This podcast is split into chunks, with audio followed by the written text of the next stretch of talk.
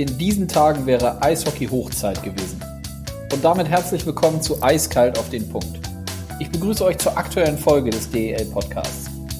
Mein Name ist Konstantin Krüger und ich spreche hier jede Woche mit Personen aus der DEL sowie dem Eishockeysport. Die Eishockey-WM in der Schweiz hätte eigentlich auf dem Plan gestanden und den Startschuss gegeben für tolle Tage. Und das natürlich auch mit der deutschen Nationalmannschaft. Ich spreche in dieser Folge mit einem Mann, den Eishockeysport und auch die deutsche Nationalmannschaft seit Jahrzehnten verfolgt. Günter Klein. Der Journalist, der für den Münchner Merkur unterwegs ist, kennt sich bestens aus in der Eishockeywelt. Und er hat klare Meinungen. Günter Klein hat viel erlebt in Sachen Eishockey und dem Sport so einiges zu verdanken, wie er mir und euch erzählt. Warum er in ganz jungen Jahren Erich Kühnhackel auf dem Eis beschimpfte, mit Coach Bob Menno so gar nicht auskam und so herzlich gerne Twitter nutzt, dabei jedoch Kritik von Hassan Salihamidzic einstecken musste, verrät er uns auch. Ich wünsche euch viel Spaß beim Hören mit Günter Klein.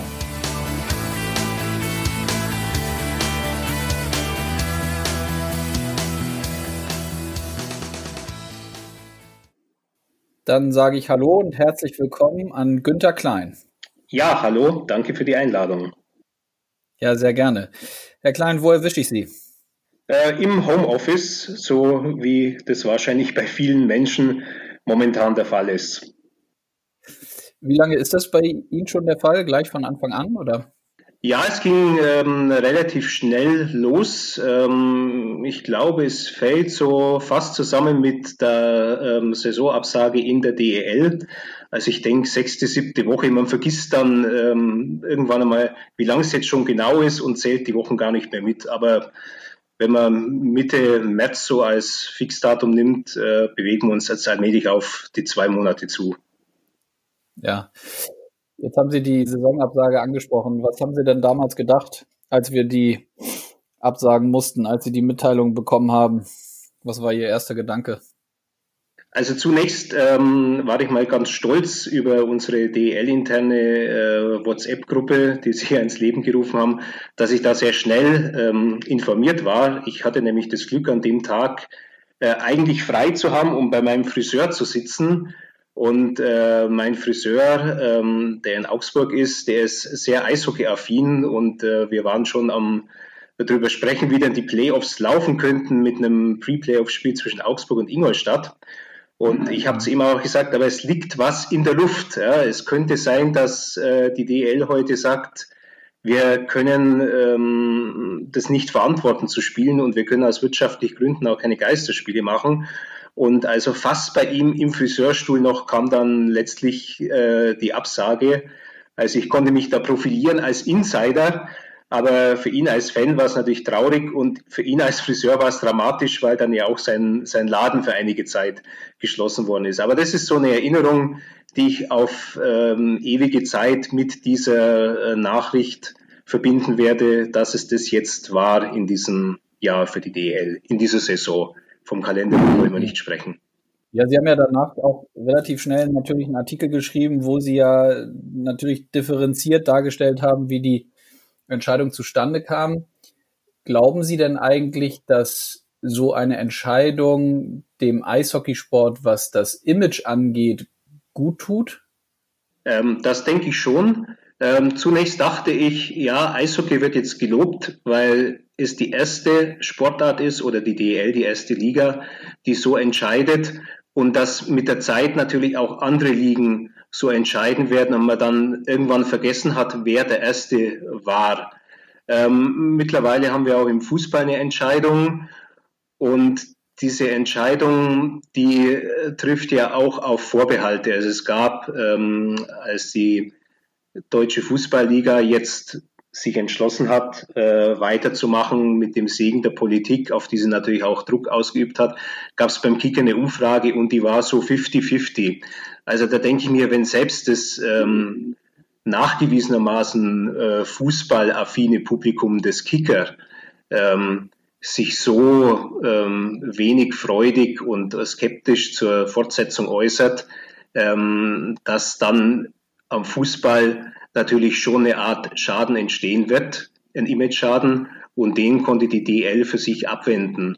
Und auch jetzt, äh, knapp zwei Monate später, wenn man so ähm, äh, ins Netz äh, reinschaut, sind eigentlich die Kommentare pro DEL immer noch ähm, sehr präsent. Also das hat der DEL vom Image her äh, absolut nicht geschadet. Und wenn wir jetzt mal den Fall durchspielen, dass äh, man sich entschieden hätte, in die Playoffs zu gehen, die wären mit Sicherheit nicht zu Ende gebracht worden.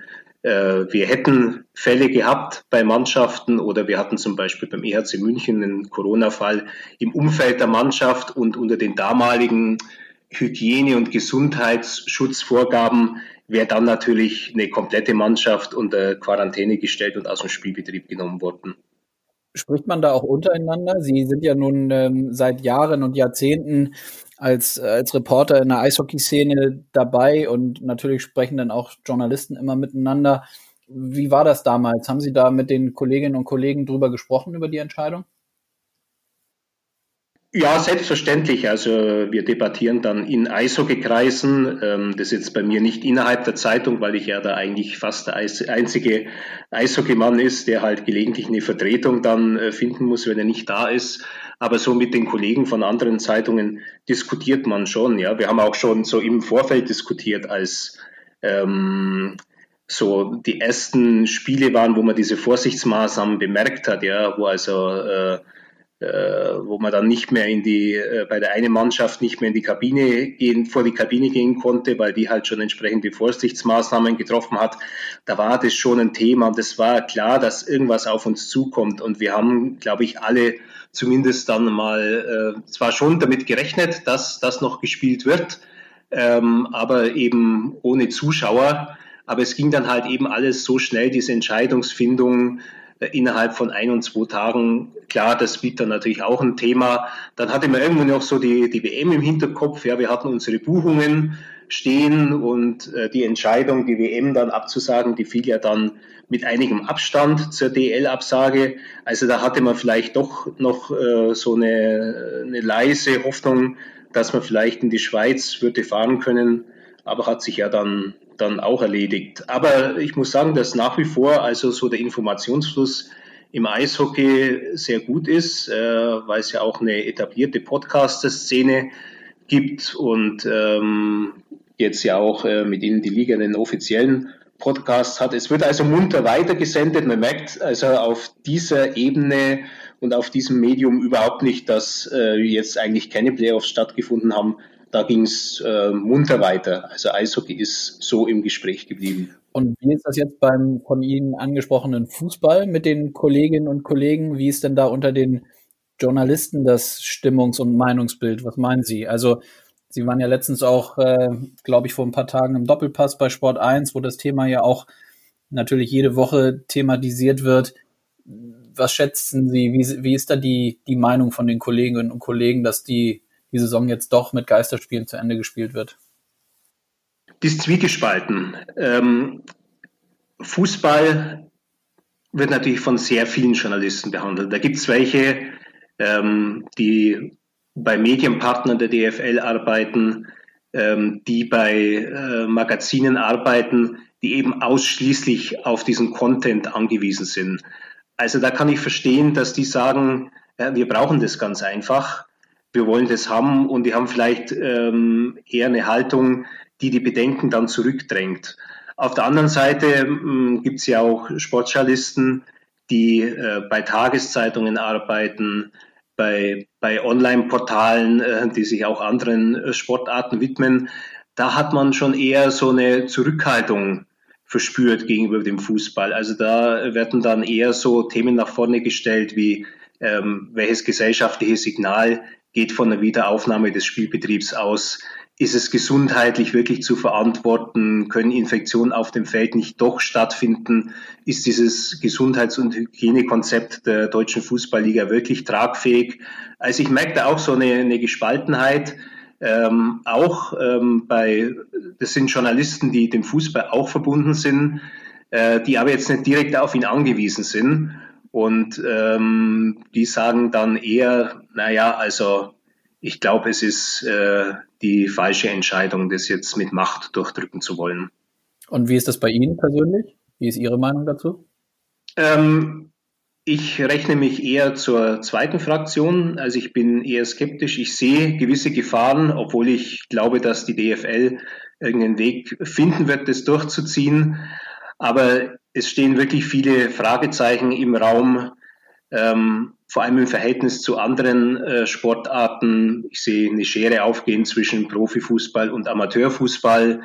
Ähm, ich sehe Unstimmigkeiten in der Gleichbehandlung. Also gestern erst hat äh, Roman Horlamus von den Nürnberg Ice Tigers, äh, dort in der Presseabteilung und in der Geschäftsführung tätig, der hat äh, bei Twitter kritisch angemerkt, ja, also im Fußball sind jetzt Zweikämpfe wieder möglich und im Eishockey, also wir bei den Ice Tigers, wir dürfen momentan die Spieler nicht mal einzeln in den Kraftraum im Stadion schicken.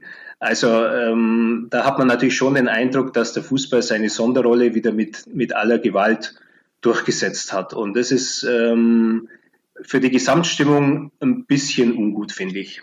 Hm. Ist denn das aus Ihrer Sicht, Sie haben ja dieses, dieses Ungleichgewicht jetzt gerade angesprochen, ist denn das aus Ihrer Sicht überhaupt sinnvoll aus Sicht des Eishockeysports und auch der DL so etwas Ähnliches hinzubekommen wie die Fußballer. Also damit meine ich, dass man die Einflüsse auch auf die Politik äh, stärker ausrichtet dahingehend, dass man eben doch im Zweifel, wenn es Entscheidungen geben muss für gewisse Sachen, dass man vielleicht doch eher eine Entscheidung hinkriegt, die aber in der Gesellschaft vielleicht gar nicht so gesehen wird. Ist das überhaupt ein Thema, dem der Eishockeysport sich widmen müsste? Oder ist man eigentlich, fährt man ganz gut so, wie man es aktuell macht? Also ich denke, politischer Einfluss ähm, schadet nicht und es wird ja manchen Vereinen ein guter lokaler Einfluss auf ähm, die ähm, zuständige Ausländerbehörde nachgesagt. Ähm, also mit politischem Einfluss operieren äh, Eishockeyvereine auch, aber eben in ihrem lokalen Bereich. Ähm, in dem Fall Fußball braucht man natürlich einen Einfluss auf Länderebene und auf Bundesebene. Und ähm, ja, da ist natürlich so, dass das Eishockey jetzt ähm, wahrscheinlich nicht die ganz große Rolle spielt. Also Eishockey auf Bundesebene, ähm, dass das mal eine Rolle gespielt hat, äh, abseits jetzt großer sportlicher ähm, Erfolge wie der Silbermedaille in Pyeongchang, das war eigentlich nur der Fall, als ähm, in der zweiten Hälfte der 80er Jahre mal der ähm, Club in Iserlohn ähm, mit einer Trikotwerbung auflief für den libyschen Revolutionsführer Gaddafi. Das zum Beispiel war ein Thema, das da mal die große Politik beschäftigt hat. Aber ansonsten ähm, spielt Eishockey auf bundespolitischer Ebene jetzt keine große Rolle. Aber man hat zumindest gehört, ähm, ja auch von führenden Politikern, dass sie diese Entscheidung der deutschen Eishockeyliga im März äh, als erste dann die Saison abzubrechen, durchaus mit Wohlwollen aufgenommen haben. Mhm.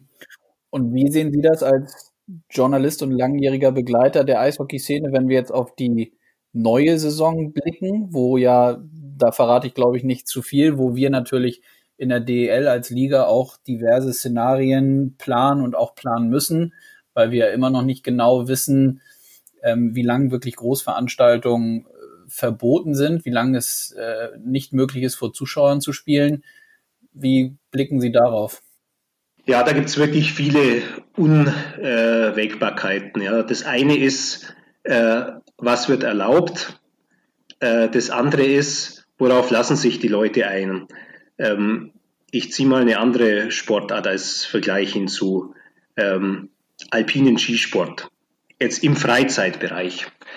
Ähm, die Saison ist ja da auch wenige Tage nach der DL-Saison zu Ende gegangen. 15. März war der letzte Skitag in den Alpen und ähm, etliche Skifahrer, und zu denen zähle ich mich auch, ähm, kaufen am Anfang der Saison so ähm, ja auch Dauerkarten. Ja, man kann äh, genauso wie man eine Dauerkarte für seinen Fußball- oder Eishockey-Club kauft, kann man Saisonabonnements für bestimmte Skigebiete oder zum Beispiel für ganz Tirol erwerben. Also Mainz hätte bis 15. Mai gegolten. Ähm, da wären noch die Tiroler Gletscher drin gewesen, die wären jetzt normal auch in Betrieb. Und ich glaube, ich hätte diese Karte so bis wahrscheinlich gestern, vorgestern, also kurz vor der Abreise zur äh, Eishockey-WM in die Schweiz genutzt. Jetzt habe ich ähm, mal beim Deutschen Skiverband nachgefragt, bei der Abteilung Freizeitsport, wie die denn das so sieht, ja, was die für ein Empfinden hat, wie dann die allgemeine Stimmung unter den Skifahrern, unter den ähm, richtig freakigen Skifahrern ist. Und äh, Andi König, so heißt der zuständige Referent, der hat mir gesagt, wir können es im Moment überhaupt nicht einschätzen. Es kann äh, Folgendes passieren die Leute, denen jetzt äh, sechs bis acht Wochen von ihrem geliebten Skifahren fehlen, also vergleichbar der Playoff-Zeit im Eishockey, werden entweder, sobald die Skigebiete äh, wieder öffnen zur neuen Saison, werden die die Skigebiete stürmen, weil sie den Drang haben, etwas nachzuholen, was sie versäumt haben. Es kann aber genauso gut sein, dass sie sagen, naja, muss ich nächste Saison wirklich Skifahren? äh, ist es zu verantworten, in eine enge Gondel reinzugehen, in den, in den äh, einer vielleicht hustet oder niest und, und mich dann ansteckt. Also wir wissen noch nicht, wie im Herbst und im Winter ähm, das Gefühl sein wird für diese Epidemie ob wir sie ernst nehmen, ob wir sie für uns als Gefahr sehen, was wir bis dahin an Fallzahlen haben. Es ist momentan sehr schwer abzuschätzen und deswegen äh, glaube ich, ist es für die DL wie für andere Ligen auch sehr schwer, jetzt da Monate im Voraus ein Szenario zu entwickeln. Ja, das ist in der Tat ja so. Und wenn Sie sprachen jetzt die Gefahr eben an, was ist denn aus Ihrer Sicht die größte Gefahr mit Blick auf die DEL und wenn wir vielleicht auch nicht in der Lage sind, direkt eine Saison am 18. September zu starten, wovon wir aktuell aber noch ausgehen. Ähm, was glauben Sie, was ist die, was ist so die größte Gefahr mit Blick auf die Liga und dann natürlich auch auf die einzelnen Clubs? Ja, die Gefahr ist, dass man entweder keine Zuschauer reinlassen kann oder dass die Zuschauer verhalten kommen. Ähm, ich glaube, ein Spielbetrieb lässt sich ähm, vielleicht so organisieren, dass es ähm, möglicherweise nicht zu vielen Infektionsfällen kommt. Ja, vielleicht hat man bis dahin dann sich auch am, am Konzept der, der Fußballer angelehnt. Äh, vielleicht findet man da eine Möglichkeit, ähm, ja, die Mannschaften äh, gut zu schützen, wobei es natürlich den perfekten Schutz äh, einfach äh, niemals geben kann. Das werden die Fußballer wahrscheinlich auch bemerken. Ja, das, es wird, äh, es wird darum gehen, eine Stimmung zu schaffen, auch dafür, dass man, äh, dass man diesem Sport so begegnet, wie äh, man ihm als Fan und als Zuschauer eben einfach begegnen will. Dass also keine, kein Gefühl der Beeinträchtigung da ist, dass man es als normal wahrnehmen kann. Das, das wird die große Herausforderung sein. Ich glaube, von Terminen lässt sich das ähm, schon irgendwie bewerkstelligen. Ja. Also wenn man ähm, dies, dieser, dieser Termin Mitte September, der ist ja ähm, auch immer so ein bisschen umstritten. Also in Bayern, ähm, dem Bundesland, in dem die Sommerferien am spätesten sind, sind die Besucherzahlen, obwohl es ja Kernland des Eishockeys ist und Wiege, sind die Besucherzahlen zunächst mal relativ schwach, ähm, eben einfach weil viele dann noch ähm, die letzten Ferien oder, oder Urlaubswochen genießen. Und eigentlich so dieses Gefühl für Eishockey kommt ja immer erst im Oktober, äh, teilweise erst im November, wenn es dann auch ähm, richtig kalt wird im Winter. Also wenn man da ein bisschen, bisschen nach hinten geht, ähm, man geht dann natürlich wieder um ähm, diesen Deal ein, dass man Spiele wochentags veranstalten muss was ja auch äh, nicht, nicht unbedingt äh, überall jetzt der große Publikumsbringer ist. Aber ich glaube trotzdem, dass sich ähm, vom Terminplan her da schon eine Lösung finden würde. Die entscheidende Frage wird eben sein, äh, wie das Zuschauerkonzept ausschauen wird, ob es auch vielleicht im Eishockey übergangsweise mal Geisterspiele geben muss, um die Saison in Gang zu bringen, äh, oder ob man sich irgendwas anderes einfallen lassen muss ja, da werden wir sicherlich noch die nächsten Tage und Wochen mit beschäftigt sein. Sagen Sie, lassen Sie uns doch mal auf Ihren Ursprung als Journalist zurückkommen. Was hat Sie denn eigentlich zum Eishockey gebracht? Ähm, also ich bin ja groß geworden in Augsburg, ähm, der Stadt mit dem, äh, wie der Augsburger allem sagt, ältesten eislauftreibenden Verein in Deutschland von 1878. Da gibt es also eine gewisse Tradition. Mein Vater ähm, hat Mitte der 60er Jahre schon eine Dauerkarte äh, beim Augsburg e.V. gehabt und der hat mich irgendwann einmal, als das Stadion noch nicht mehr überdacht war, hat er mich mitgenommen zum Spiel der zweiten Mannschaft. Äh, und das war so meine erste Eishockey-Begegnung. Ähm, ich kann mich dann auch noch erinnern, 1974 müsste es gewesen sein, ist Augsburg äh, deutscher Jugendmeister geworden. Die hatten damals eine sensationelle Mannschaft mit Ernst Höfner als dem Ankerspieler.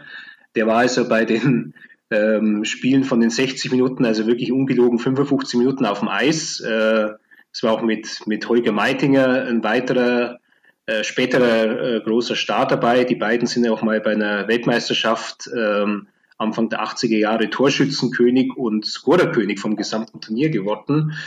Ja, und das war eben so diese, äh, diese Einführung ins Eishockey, äh, der Anlass, dass ich mich dafür interessiert habe.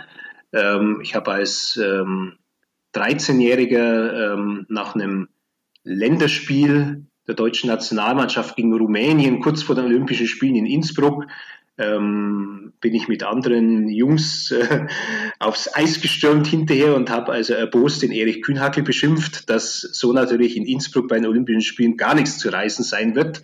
Also ich habe da schon früh meine gute Ahnung, mein Expertentum nachgewiesen. Ja, und ähm, nach dem Abitur war ich so auf der Suche, was ich dann so mache und bin zunächst mal als freier Mitarbeiter beim Sportkurier reingekommen. Äh, neben dem Studium der Sportkurier war äh, mal offizielles Organ des Deutschen Eishockeybundes, eine, eine Zeitschrift, die zweimal in der Woche rausgekommen ist, viel Fußball gemacht hat und auch Eishockey, damals eigentlich so die einzige Informationsquelle zum Eishockey war.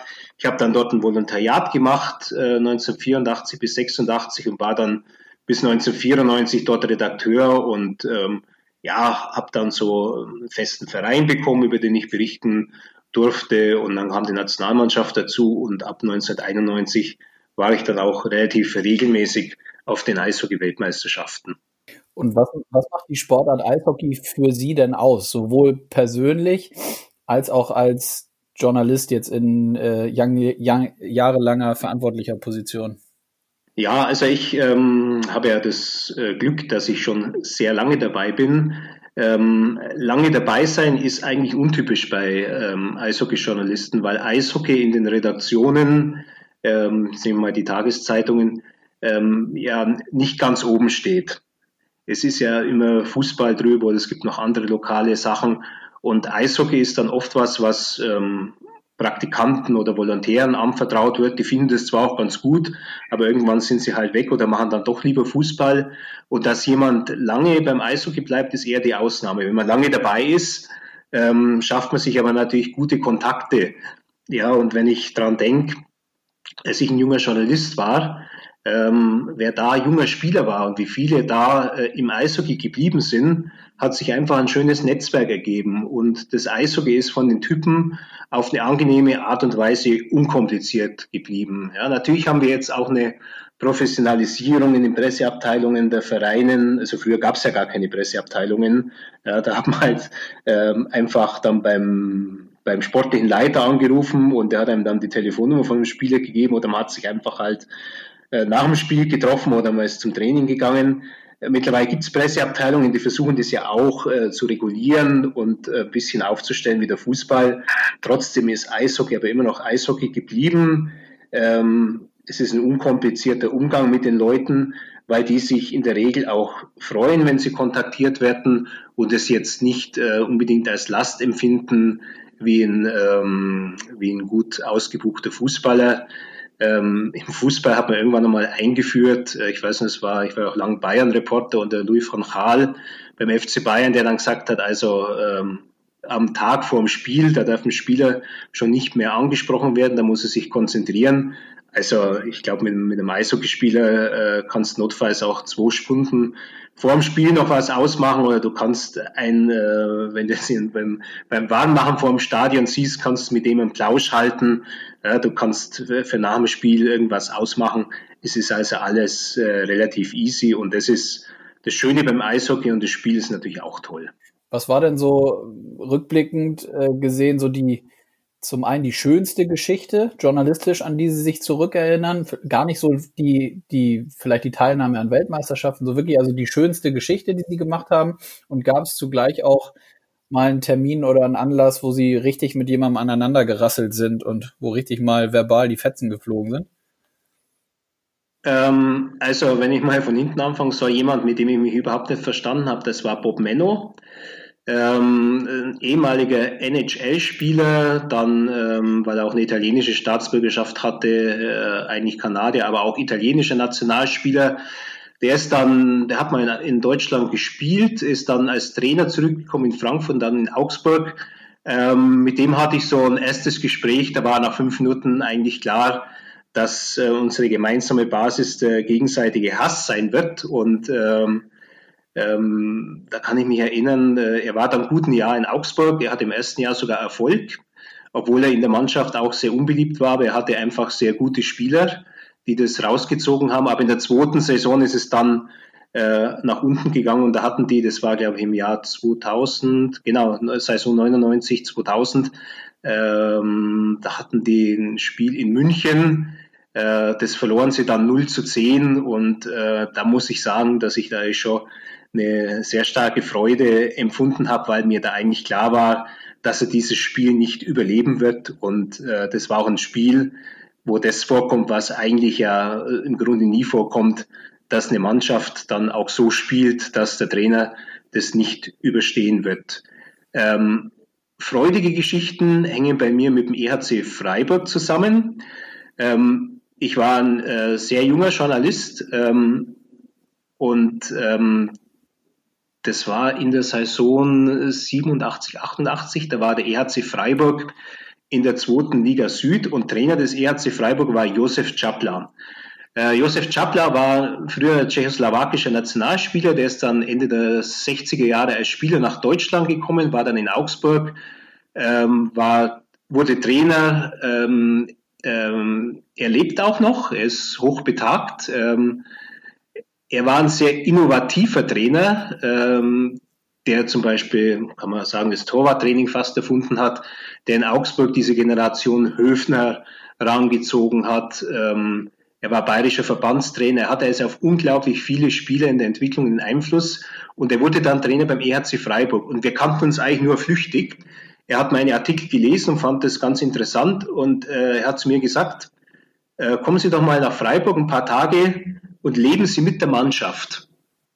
Ich lade Sie ein. Da dachte ich mir, okay, das ist ein Experiment, das kannst du mal, kannst du mal eingehen. Ähm, bin ich also nach Freiburg gefahren und er hat mich richtig in die Mannschaft integriert. Ich durfte in der Kabine dabei sein. Ich durfte bei einem Spiel mit an der Bande stehen. Ja. Ich habe dadurch äh, unglaublich viele Leute kennengelernt, zum Beispiel Jürgen Rumrich, äh, der jetzt mit den verschiedenen Managerpositionen der DL aufgetaucht ist, der war damals Spieler in Freiburg. Ähm, äh, eine Verbindung, die dann auch wirklich geblieben ist, äh, die zu Wenzi Sebek. Äh, Wenzi Sebek, ein guter Verteidiger, jahrelang in der DEL, und, und zuvor in der Bundesliga, der war damals verletzt und dafür zuständig, mich zu betreuen. Ja, und wir sind dann, wir sind richtig Freunde geworden und ich habe ihn dann später oft besucht, als er in Landshut gespielt hat, als er in Rosenheim gespielt hat.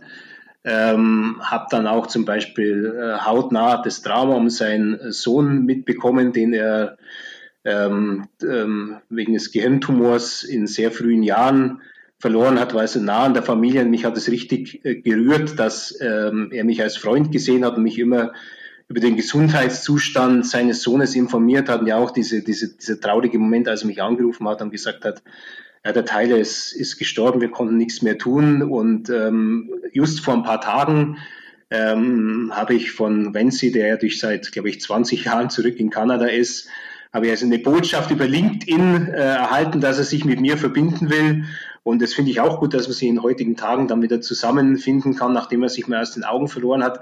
Das sind also so Sachen, die bleiben vom Eishockey und, und dass da also so eine Freundschaft entstanden ist ähm, und man so Bekanntschaften pflegen kann. Das ist also für mich eine ganz tolle Sache am Eishockey und das äh, werde ich sicher äh, neben diversen lustigen Erlebnissen natürlich auch immer so im Herzen behalten. Ja, ganz tolle Geschichten, hört sich super an. Sagen Sie, gibt es denn sowas heutzutage auch noch, diese Freundschaften zwischen einem Journalist, der ja auch durchaus dann mal kritisch berichten muss und auch berichten möchte und Eishockeyspielern oder Eishockeyentscheidern funktionieren? Gibt es sowas? Ähm, Gibt es dann eher so diese freundschaftliche Verbundenheit mit Funktionären, weil die eben aus so einer Altersklasse äh, kommen, ähm, der man verbunden ist und man kennt sich dann einfach schon lange. Also der, der Christian Winkler vom EHC München, der hat mir neulich mal einen alten Zeitungsausschnitt aus dem Sportkurier geschickt von einem Spiel in den 80er Jahren wo ich ihn, ähm, da war er bei Rissese im Tor und da habe ich ihn ähm, wohl sehr gelobt und das hat er mir dann angestrichen. Also das ist, äh, da kann ich mich äh, mit so jemandem auf einer ganz anderen Ebene treffen. Ja, wir, wir können mal so freundschaftlich plauschen, obwohl wir natürlich dann auch Konfliktfelder haben. Ähm, jetzt, ähm, also ich bin äh, Jahrgang 1962 und dann schon älteres Semester. Ja, also ich, ich kann jetzt natürlich heute, ähm, weil ich zu einem 20-jährigen Rookie nicht mehr so eine Verbindung herstellen wie damals, als ich selber in dem Alter war. Und ähm, Freundschaften sollte man als Journalist natürlich auch nicht anstreben. Man sollte eine, eine höfliche Beziehung zu jemandem anstreben. Ähm, es sollte dann auch klar sein, dass ähm, man in so einem Verhältnis mal was austauschen kann, vertrauensvoll, ohne dass es gleich geschrieben wird. Aber es muss auch klar sein, dass es eine Distanz gibt, ähm, dass jeder in seinem Bereich ist und dass man sich eben einfach von beiden Seiten fair begegnet. Dann braucht man auch keine Freundschaft. Dann ist es ganz okay, wenn es so ist. Mhm. Nun sag, ja, sagten Sie schon, dass ähm, der Eishockeysport, wenn man jetzt auf die Medien blickt, und so habe ich das verstanden, dass es auch bei Ihnen intern durchaus mal so ist, dass Sie vielleicht um den einen oder anderen Artikel nicht kämpfen müssen, aber schon genau sagen müssen, wieso auch Eishockey platziert werden muss. Was muss denn aus Ihrer Sicht kurzfristig und mittelfristig passieren, damit der Eishockeysport medial einfach noch stärker wahrgenommen wird und dass man noch mehr Geschichten über die DL, über das deutsche Eishockey, über die Clubs, über die Spieler lesen kann? Na, ich denke, es schreitet eigentlich voran und der Erfolg der Nationalmannschaft mit der Silbermedaille war natürlich wirklich ein, ein, ein Wachrüttler. Also da, da besteht überhaupt kein, kein Zweifel dran. Man muss beim Eishockey halt immer sehen, äh, weltweit ist Eishockey eigentlich ein Regionalsport. Ja, wird immer davon, ähm, der Erfolg wird immer davon abhängen, dass er bestimmte Zentren hat. Ähm, man wird in Düsseldorf immer gut Bescheid wissen über die DEG und in, in Garmisch-Partenkirchen wird man über den SC Rissesee Bescheid wissen, aber es wird eigentlich nie, außer unter den Freaks, so, eine, so, so, so ein absolut bundesweites Interesse geben. Ja, also es wird ähm, in Berlin jetzt kein großes Aufmerken sein, wenn jetzt äh, Straubing irgendeine Verpflichtung tätigt. Das ist im Fußball natürlich anders, ja, weil eben auch in München äh, Dortmund-Fans sind oder wenn ich in Augsburg bin beim Fußball, es kommt Schalke, dann weiß ich, dass die Schalke-Fans, die im Stadion sind, nicht jetzt gerade aus Gelsenkirchen kommen, sondern dass die unmittelbar aus der Region stammen, weil eben dieser Club so einen Ruf hat und so eine Strahlkraft, dass er überall ähm, auf Liebe trifft. Ja. Das, das ist im Eishockey natürlich nicht der Fall. Der Eis, das Eishockey muss damit leben, dass eben diese Interessenshärte sehr lokal sein werden.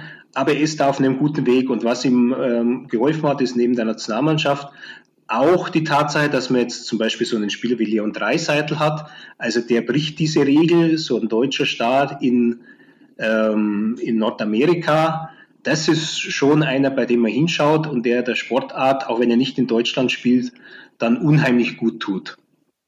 Mhm.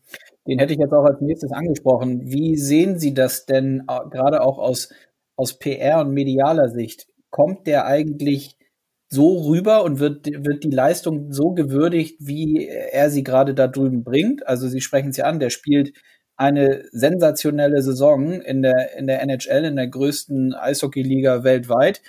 Nimmt man das hier genug wahr in Deutschland? Ich finde schon. Ja, also die äh, Nachrichtenagenturen, die berichten eigentlich durchgehend. Ähm, die hatten jetzt auch, hat der DPA wieder ein Interview mit Leon Dreiseitel. Ähm, dann, wenn wir jetzt auch ähm, den Rick Goldmann nehmen, der ja wirklich für Sport 1 und, und Magenta äh, auch in die, in die NHL rüberfährt und, und da viel dreht. Also finde ich, dass schon viel gemacht wird und dass äh, Dreiseitel einfach so ein Begriff geworden ist in, in Deutschland. Also viele haben ja immer so als diesen großen Eishockey-Namen noch Kühnhackel vor Augen stehen. Ähm, da gibt's ja auch die, die, die zweite Generation mittlerweile, aber halt jetzt ähm, zwar zwei, mit zwei Stanley Cup-Siegen, aber jetzt als individueller Spieler nicht so herausragend wie Leon Dreiseitel. Aber man merkt so, wie dieser Name Dreiseitel sich jetzt da auch positioniert und ähm, ich glaube, bei, bei jungen Leuten ist es ähm, wirklich so im Eishockey der Nummer, Nummer eins Name. Und weil ja auch diese Vergleiche gezogen werden, der Eishockey Nowitzki, das setzt sich dann in den Köpfen schon fest. Ja. Ähm, Leon als Typ ist ähm, ja jetzt nicht besonders glamourös, ja. Also ähm, was haben wir in seinen Interviews, er ist zwar immer nett oder so, aber jetzt ähm, ist jetzt nicht so, dass das so jetzt ein Feuerwerk an Sprüchen wäre, aber er lässt halt die Leistungen sprechen und natürlich auch in Zeiten äh, der sozialen Medien, in denen man dann auch äh, wirklich Sekunden nach der Aktion schon äh, Clips dann verfolgen kann mit seinen Toren, ähm, bekommt man von ihm dann auch von dieser Leistung was mit und dadurch kann er sich positionieren und kann dem Eishockey auch in Deutschland helfen. Mhm. Jetzt habe ich noch zwei Themen. Die sozialen Medien haben Sie angesprochen, da komme ich gleich nochmal drauf. Mit Blick auf das deutsche Eishockey im Vergleich zu anderen Ländern, Sie mit der Erfahrung, die Sie auch haben und ja viele Endturniere, Weltmeisterschaften gesehen haben. Nun sprechen wir heute an einem Tag, wo, das haben wir auch im Vorgespräch eben kurz gesagt, heute wäre die WM in der Schweiz losgegangen. Ähm, wo, wo steht denn das deutsche Eishockey aus Ihrer Sicht? Ja, so ungefähr, wo es in der Weltrangliste auch äh, platziert ist, so am, am unteren Ende der Top 8. Da mm, kann das deutsche Eishockey sich schon festsetzen. Wir haben im Eishockey halt eine relativ stabile Weltordnung mit, mit den sogenannten großen Nationen. Und die Schweiz und, und Deutschland suchen halt den, den Anschluss äh, dran. Ähm, ist ja wirklich im Eishockey so, dass es halt anders als im Fußball, wo wir mal Griechenland als Europameister hatten, ähm, eigentlich keinen Ausreißer gibt, weil halt ähm, der Weltmeister immer Kanada, Russland, äh, Schweden, zunehmend jetzt auch Finnland, ähm, gelegentlich ähm, jetzt gerade nicht mehr so häufig Tschechien sein wird und man die USA immer auf der Liste hat, obwohl die nie Weltmeister werden. Aber zumindest bei Olympischen Spielen sind sie dann jetzt einige Male dann auch im Finale gewesen. Ähm, und die Schweiz hätte es ja fast mal durchbrochen, als sie in einem Finale äh, die Schweden dann vor ein paar Jahren, 2018 war es, dann in die Verlängerung und ich glaube auch ins Penalty-Schießen gezwungen hat. Ähm, aber wir haben eine relativ stabile Weltordnung ähm, die kaum aufzubrechen ist. Aber wenn man da so ab und zu mal so, so reinstößt und es ist den Deutschen ja nicht äh, erst 2018 gelungen, sondern auch werden die Heim-WM 2010 mit einem ganz knapp verlorenen Halbfinale gegen Russland.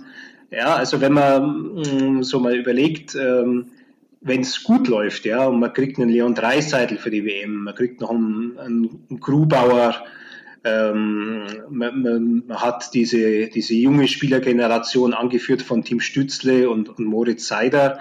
Also da könnte man sich schon vorstellen, dass dann vielleicht mal öfter zu einer Überraschung kommt. Und ich glaube, das ist das Erfreuliche der letzten Jahre, die Entwicklung im, im Nachwuchs, dass jetzt viele deutsche Spieler äh, sehen, sie können so einen Weg gehen, der den Leon Dreiseitel gegangen ist. Es ist also Deutscher zu sein ist kein Stempel mehr, der hinderlich ist in der NHL. Die NHL ist, was die Nationalitäten betrifft, mittlerweile total offen. Und ähm, dadurch hat es sich in Deutschland einfach so ergeben, dass viel mehr auf diese Karte Profi-Eishockey setzen. Ja, das ist, hat mit besserer Verbandsarbeit zu tun, mit besserer Arbeit in den Vereinen, natürlich auch mit, mit den Stützpunkten äh, Jungadler Mannheim, auch die ähm, Red Bull Akademie, in, in Liefering ähm, bei Salzburg, das macht sich also auch bemerkbar. Ähm, das tut dem, dem Eishockey natürlich dann sehr gut. Gut, und dann zum Schluss noch würde ich gerne einmal mit Ihnen über das Medium Twitter sprechen, weil ich ja weiß äh, und Ihnen auch folge und äh, Sie gerne mal fragen möchte, wie das eigentlich kommt und woran Sie diesen Spaß äh, entwickelt haben, so gerne auf Twitter unterwegs zu sein. Das, denn das ist ja schon so, glaube ich, oder? Ja, dann habe ich einen großen Spaß und ich glaube nicht, dass es einen Tag gab, an dem ich nicht getwittert habe. Ich habe mich vor sieben Jahren angemeldet. Ähm, ich hielt es zunächst für ein, für ein, eigentlich für ein ganz doofes Medium. Da standen 140 Zeichen zur Verfügung und haben die Nachrichtenagenturen manchmal, wenn jetzt ähm, ein deutscher Sportler irgendwo einen großen Erfolg hatte, dann Reaktionen aus Twitter von anderen Sportlern äh, berücksichtigt und da stand dann ähm, Dirk Nowitzki über seinen Twitter-Account, ja, super Bayern und da hat er noch 110 Ausrufezeichen gemacht. Äh, dachte ich mir, das hat jetzt aber keinen großen Gehalt. Ich bin auf Twitter aufmerksam geworden, äh, als es in München einen äh, Boxskandal gab. Also nach einem Boxkampf in der Olympiahalle zwischen Vitali Klitschko und Derek Chisora, einem ziemlichen Proll aus England, gab es auf der Pressekonferenz eine Schlägerei zwischen eben jenem Chisora, der vom Kampf immer noch aufgeheizt war, und äh, David Hay, äh, dem kurz zuvor zurückgetretenen ähm, englischen Schwergewichtsstar, ähm, der als Fernsehkommentator da war. Also die haben richtig die Fäuste fliegen lassen und haben dann ähm, beide relativ schnell am nächsten Morgen das Land verlassen, weil natürlich die Polizei sehr interessiert war an der Verfolgung dieses, äh, dieser Taten. Und die haben aber beide über Twitter dann immer noch verlautbaren lassen, was sie jetzt so machen. Und es war dann für mich eine Informationsquelle und da bin ich ein bisschen tiefer eingetaucht und habe gesehen, dass da viele Kollegen zugange waren und dachte ich mir, ja, da kannst du eigentlich äh, interessante Sachen erfahren. Das kann im guten Fall, äh, kann das eine kleine Nachrichtenagentur sein. Und habe ich mich halt mal angemeldet und ähm, habe dann auf ähm, meine Antwort geschrieben auf, auf einen Tweet äh, und da kamen dann sofort äh, diese Likes, da wusste ich zu, zunächst überhaupt nicht, was das ist und äh, äh, war dann stolz, dass ich 15 Follower hatte und dann bin ich irgendwann einmal zum Pokalfinale 2013 mit einem Tweet in der ARD zitiert worden. Da kamen dann immer mehr dazu und äh, ähm, plötzlich waren es 100 und, und dann waren es 1000 und so kam dann die nächste, nächste Marke. Also ich, ich nähere mich jetzt momentan der 11.000 und ähm, ziehe, glaube ich, in der Reichweite dann mit einigen äh, DL-Vereinen gleich. Wobei, das finde ich dann schon wieder traurig, ähm, dass die L-Vereine halt oft so zwischen 10.000 und 15.000 haben, auch die Ausnahme Kölner Haie, die sind weit drüber. Und äh, wenn ich sehe, ich bei Fußballvereinen, wenn die einen, einen Twitter-Account haben, ähm, der, also, der schnellt sofort über die 100.000 und hat auch so ähm, internationale Follower. Also da denke ich mir dann schon, da könnte Eishockey dann noch ein bisschen bisschen zulegen. Aber ja, Twitter ist ein, ist ein großer Spaß für mich. Äh, es ist manchmal auch ein bisschen anstrengend. Je mehr Leute da eben äh, da folgen, weil halt da auch mehr Aktion ist, weil man dann auch mal mehr angefeindet wird, auch oft missverstanden wird, ja, wenn man so ironische Tweets absetzt und ähm, und es jetzt nicht jedem offensichtlich wird, äh, bringt dann auch ein bisschen mehr Arbeit, aber macht trotzdem immer noch mehr Spaß, als es das jetzt äh, ein Ärgernis wäre. Haben Sie denn da intern mal in der Redaktion auch mal so ein negatives Feedback bekommen und gesagt, hier Günther, hör lieber auf damit, gerade wenn sowas passiert, wie Sie sagen, dass dann natürlich dann auch Twitter das Medium ist, wo sehr, sehr viele nur darauf warten, da auch mal gegenzuhalten und die, die andere Meinung loszuwerden? Wie muss ich mir das vorstellen? Also ich habe ja keinen Redaktionsaccount, sondern einen privaten Account, in dem zwar auch steht, was ich, was ich beruflich mache. Also insofern bin ich da ein bisschen aus dem Schneider. Ähm, ja, gab es gelegentlich, äh, muss ich ehrlich sagen, dass man zwei, dreimal, dass man mich da vielleicht um Mäßigung gegenüber ähm, ähm, handelnden Personen des, ähm, des Fußballs gebeten hat. Ja, aber das sage ich jetzt mal, es wird alles nicht so heiß äh, gegessen, wie es dann gekocht wird und äh, ist dann, dann letztlich schon alles gut. Also einen Tweet habe ich dann mal äh, tatsächlich auch gelöscht, ähm, weil da eine eine Beschwerde äh, seitens des äh, führenden Fußballclubs in München vorlag, wobei ich ihn jetzt auch nicht so, ähm, so dramatisch empfand, aber gut um des lieben Friedenswillens habe ich ihn dann äh, rausgenommen und ähm, ich glaube, Hassan Salihamidzic hat dort jetzt sein Seelenheil wiedergefunden. Und aus der Eishockey-Community, nehme ich an, hat sich noch nie jemand gemeldet oder doch auch?